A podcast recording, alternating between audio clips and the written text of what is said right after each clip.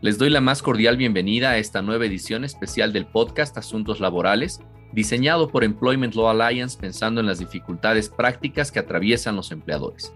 Employment Law Alliance es la red más grande que integra las mejores firmas de abogados especializados en derecho laboral alrededor del mundo. Soy René Claure y los saludo desde Bolivia. Tengo el honor de ser su anfitrión.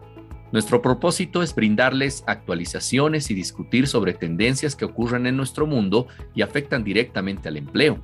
Para aproximarnos a estos temas y tratarlos de manera práctica, contactamos a los abogados locales de ELA, quienes nos acompañan desde distintas jurisdicciones y trabajan diariamente para ayudar a sus clientes a navegar en estos tiempos difíciles.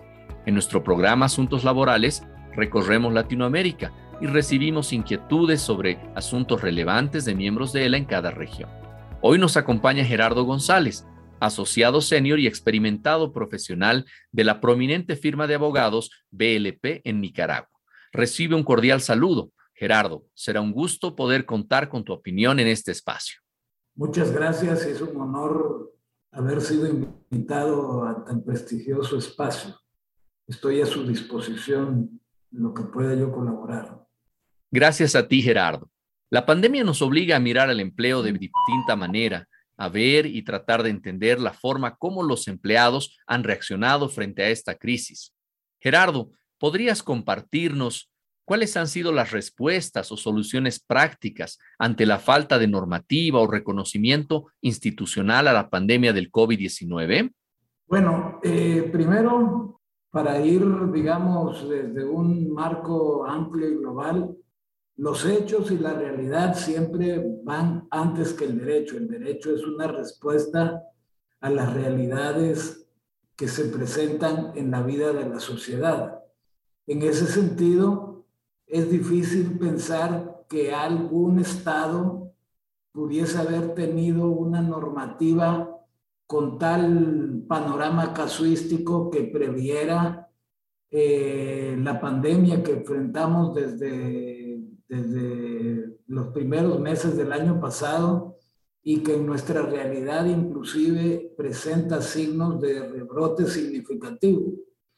Entonces, lo que pasa es que las instituciones del Estado, fundamentalmente en este, en este ámbito, el legislador debe de estar muy atento a los hechos para dar respuesta oportuna eh, además de todo el ambiente administrativo del Ejecutivo y entes reguladores. Pero además de eso, hace falta algo que es fundamental para que el derecho se pueda objetivar formalmente y es la voluntad política de los operadores del Estado.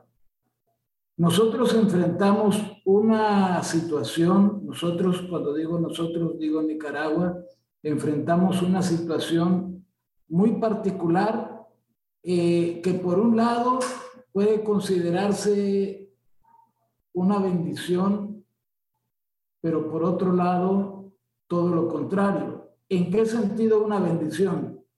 Que durante los primeros meses del año pasado, cuando la pandemia fue subiendo de, de volumen, por decirlo de alguna manera, nuestros vecinos del norte y del sur Honduras y Costa Rica tomaron medidas muy drásticas que prácticamente cerraron nuestras fronteras terrestres.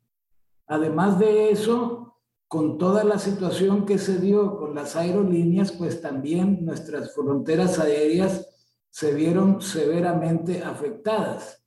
Entonces, esa es la parte que nos favoreció porque independientemente que no tengamos acceso a cifras oficiales y que los observatorios ciudadanos que se han creado revelen cifras muy distintas a las que el Estado ha reconocido, pues consideramos que no alcanzó, no ha alcanzado, y ojalá y no alcance, eh, el nivel de drama que alcanzó en, en, otros lugares y, en, otros, y en, otros, en otras latitudes. Pero la falta de voluntad política fue más allá, porque, por ejemplo, en el ámbito laboral, ante las primeras efectos de la, primera, de la, de la pandemia en su primera ola, pues los empleadores comenzaron a preocuparse sobre cómo mantener, por un lado, su actividad económica, por otro lado, afectar en lo menor posible a sus colaboradores y, para lograr eso era necesario algo que nunca se tuvo, que es el apoyo del Estado para poder viabilizar alternativas, de tal manera que nos vimos, por un lado, aislados, porque nuestras fronteras quedaron prácticamente cerradas, pero por otro lado, inclusive funcionarios políticos del Estado, eh, líderes sindicales afines al partido de gobierno, eh, minimizaron la pandemia adoptaron la famosa teoría de, de la inmunización de, de, masas, de, ¿cómo se llama?, de, ganado, ¿verdad? Copiando el modelo sueco, que en Suecia no les funcionó muy bien, ¿verdad? Y exponiendo a la población, llamándola a actividades públicas. Por ejemplo, en estos días, en Managua, eh, los primeros días de agosto se celebra eh, a Santo Domingo de Guzmán, una supuesta aparición y entonces unas festividades que se prolongan desde el primero de agosto hasta el 10 de agosto. Tradicionalmente hay grandes procesiones, son cientos de miles de, habitantes que salen a las calles y eh, aunque la iglesia eh, optó por, por cerrar las celebraciones, por cancelarlas, por pedirle a la gente que manifestaran su devoción desde su casa, ¿verdad? Hubo inclusive un Santo Domingo sustituto artificioso, artificial, al margen de la iglesia para que la gente concurriera a esas movilizaciones, de tal manera que en términos de exposición al contagio, la situación en Nicaragua es muy grave, como decía, hay que agradecer y tener casi como una bendición el hecho que durante mucho tiempo nuestras fronteras hayan estado cerradas, pero por ejemplo, actualmente hay síntomas de un fuerte rebrote y obviamente todas las variantes como la famosa cepa delta, pues se siente que están presentes, aunque se oculten las cifras oficiales. Inclusive hace no pocos días, eh, dos semanas, el Estado canceló la personería jurídica de más de 34 organizaciones no gubernamentales, la mayoría de ellas dedicadas a temas de salud, de tal manera que vivimos una situación de alto riesgo porque ha faltado la voluntad política independientemente de que los hechos nos digan que debemos tomar medidas. Y en ese sentido, creo que sí se debe de reconocer eh, que el sector privado, ¿verdad? Los empleadores, pues buscaron desde el principio cómo amortiguar en la medida de sus posibilidades las consecuencias. Se explotaron todos los resquicios legales posibles, eh, inclusive temas como vacaciones adelantadas, permisos sin goce de salario, controles de temperatura a, los ingresos a los centros de trabajo, ¿verdad? Y eh, de esa manera se, se logró en, buena medida eh, amortiguar. Sin embargo, la gravedad de los hechos a nivel mundial, ¿verdad? Pero en nuestras latitudes también nos va a obligar a reinventarnos y la, y la irresponsabilidad o falta de responsabilidad política de algunos operadores políticos en el ámbito de la construcción de las leyes deberá ser superado pues, para que podamos afrontar esta situación. Muchas gracias por compartir con nosotros, Gerardo, esta realidad en la que la iniciativa pública no ha impedido que los empleadores privados puedan asumir medidas orientadas a superar o navegar esta crisis de una manera más tolerable. Es una realidad muy particular la que se vive allá en Nicaragua, estimado Gerardo, pero estamos seguros que así como existe una falta de normativa expresa, una falta de reconocimiento institucional de la pandemia del COVID ahí en, en, Nicaragua, también seguramente existen algunos otros referentes de la legislación en tu país de situaciones que pudieran considerarse análogas, similares a aquellas que produce la pandemia. ¿Cómo se ven los efectos de la pandemia a partir de situaciones análogas, Gerardo? Bueno, eh, por ejemplo, el trabajo en casa es una realidad, ¿verdad? Eh, sobre todo lo que es trabajo no manual, ¿verdad? Y en nuestra legislación laboral eh, hay un capítulo que se refiere al trabajo a domicilio. Y ese en buena medida ha sido el, respaldo, aunque en, el, en la filosofía, en el pensamiento del legislador, cuando se elaboró el Código del Trabajo, el trabajo a domicilio estaba, está previsto, está concebido como para aquellos, aquellas obras que, que antiguamente se llamaban maquila, eh, no necesariamente la maquila que conocemos hoy, ¿verdad? Donde el trabajador se llevaba materiales y equipos y libremente decidía en qué lugar realizar su trabajo, lo cual inclusive podía dar lugar a su empleo, ¿verdad? Eh, eh, pero esta ha sido una, una, fórmula que ha funcionado. Se trabaja a domicilio, se afecta lo mínimo posible eh, al trabajador en lo que es su, su, su productividad, pero en lo que es también su derecho a la salud, ¿verdad? Y se han logrado pues bastantes éxitos en ese sentido. Como te decía yo, esto nos obliga a reinventarnos, a repensarnos. El mundo, la sociedad en general, va a haber un antes y un después de la pandemia. Y de alguna manera esperamos también las lecciones y las experiencias de sociedades más desarrolladas para incorporarlas a nuestro, a nuestro quehacer y a nuestra actividad. Muchas gracias, Gerardo. Efectivamente, en este espacio recorremos Latinoamérica y la mayor parte de las jurisdicciones, al igual que tú, Gerardo, ha reportado que hay un antes y un después de la pandemia con modalidades de teletrabajo, a distancia, híbridas, que nos obligan a ver las cosas de manera diferente. Entonces, el teletrabajo, el trabajo a distancia, las formas de trabajo híbrido también están presentes y seguramente se seguirán viendo después de la pandemia. Pero Gerardo, además del teletrabajo, además del trabajo híbrido y el trabajo virtual, ¿qué otras previsiones tú crees que se deban considerar en caso de que la pandemia se extienda más allá de 2021? Vivimos primeras, segundas, terceras y cuartas olas en esta pandemia. Desde el punto de vista del empleo, ¿qué deberíamos hacer o qué se puede considerar, qué previsiones se pueden tomar en caso de que se produzca un diferimiento, una prolongación de la pandemia más allá del 2021?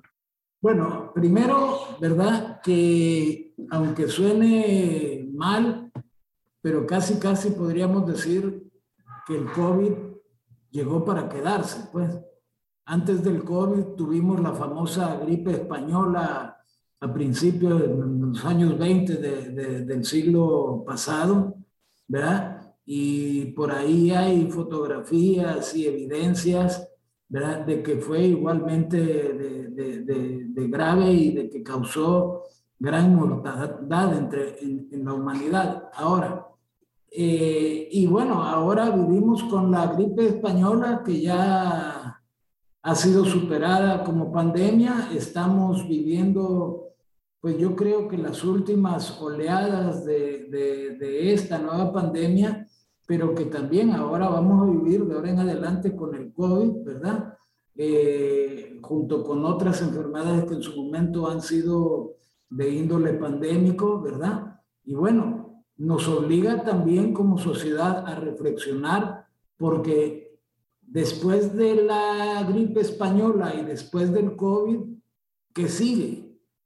No tardará en aparecer un, nuevo virus, alguna nueva eh, desazón para la sociedad en términos sanitarios y tenemos que estar predispuestos. Obviamente, nuestra realidad eh, de, de grandes urbes con grandes concentraciones de trabajadores, que se inician a partir de la revolución industrial, pues ya van quedando eh, como pasada la hoja porque estamos viviendo los momentos más avanzados ya de la, de la revolución tecnológica, lo cual permite también eh, abrir nuevos horizontes.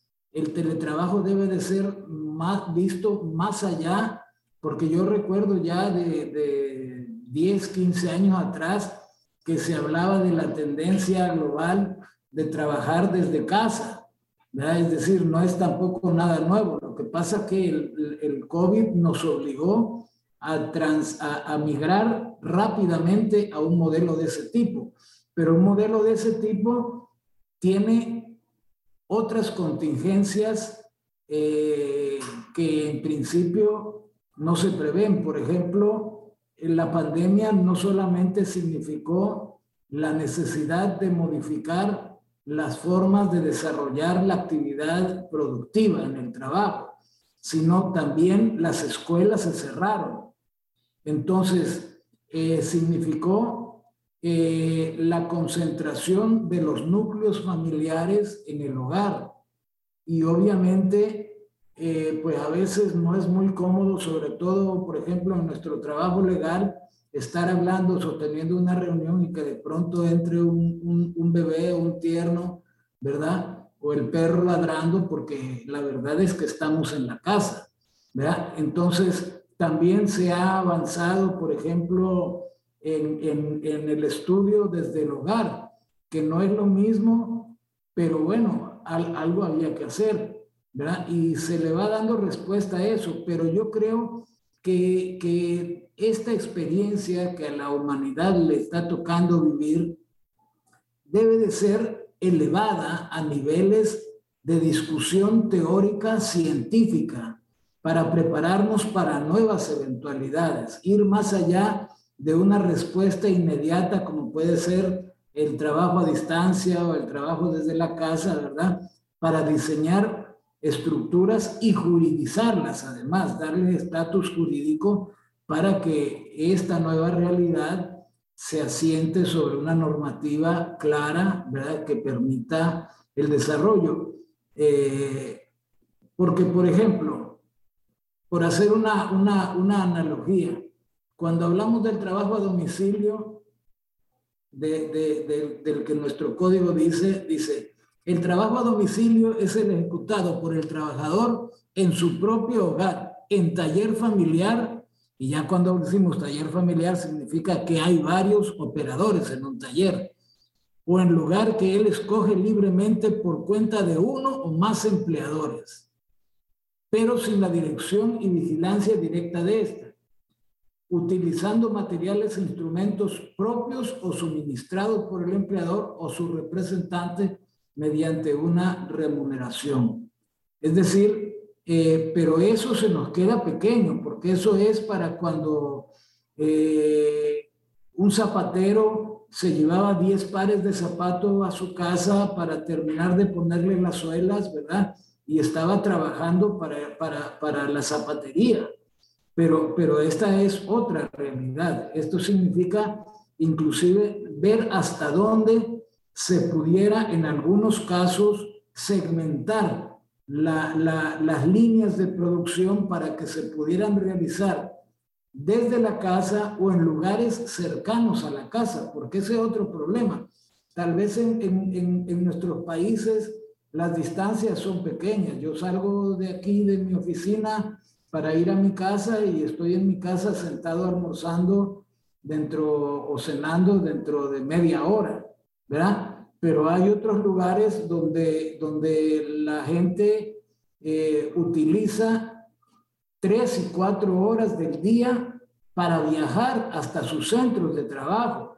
Entonces, ocho horas eh, de, jornada laboral más cuatro horas de, de viaje son doce horas.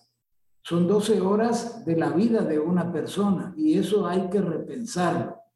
Muchas gracias, Gerardo realmente importantes previsiones a considerar en caso de, que la pandemia se extienda más allá del 2021 y aunque no lo haga, Hay situaciones o circunstancias que ahora se han visto de una manera distinta, que se han enfocado de una manera diferente y que posiblemente tienen también que alcanzar un grado de reconocimiento jurídico. Rescato, Gerardo, la tecnología, el teletrabajo, los riesgos biológicos, las amenazas que tenemos que antes no se conocían y, en fin, cuestiones que nos llevan a ser más adaptables y actuar con mayor flexibilidad. Gerardo, gracias por tu tiempo y por tus valiosos aportes. Nos ayudan a entender la realidad laboral actual del trabajo en Nicaragua y también sus desafíos. Claro, muchas gracias. Yo como te digo, para terminar, necesitamos reinventarnos, necesitamos pasar esta experiencia que hemos vivido, pasarla al plano teórico, teorizarla, sistematizarla, construir modelos y después ofrecérselos a la sociedad con el correspondiente reconocimiento y validación jurídica para que tengan eh, el efecto que esperamos. Y te agradezco nuevamente la invitación y estoy siempre a sus órdenes. Muchas gracias nuevamente, Gerardo. Ha sido un gusto estar contigo durante estos minutos. Si ustedes quisieran contactarse con Gerardo o con cualquiera de nuestros abogados alrededor del mundo, les pido que ingresen al sitio web ela.lo y vayan al buscador de abogados que se encuentra disponible en el centro de la página. Pueden ingresar y registrarse para recibir invitaciones a nuestros próximos webinars, descargar materiales como white papers y contenido a solicitud desde nuestra biblioteca virtual o acceder a la Guía Global del Empleador, que es una producción exclusiva de ELA. Gracias por su seguimiento de este espacio en el que discutimos asuntos laborales, un podcast realizado pensando en las dificultades reales que viven los empleadores alrededor del mundo. Employment Law Alliance es la red más extensa de abogados especializados en derecho laboral de las mejores firmas alrededor del mundo. Soy René Claure y ha sido un placer acompañarlos el día de hoy desde La Paz, Bolivia. Espero encontrarme con ustedes pronto para compartir más asuntos laborales.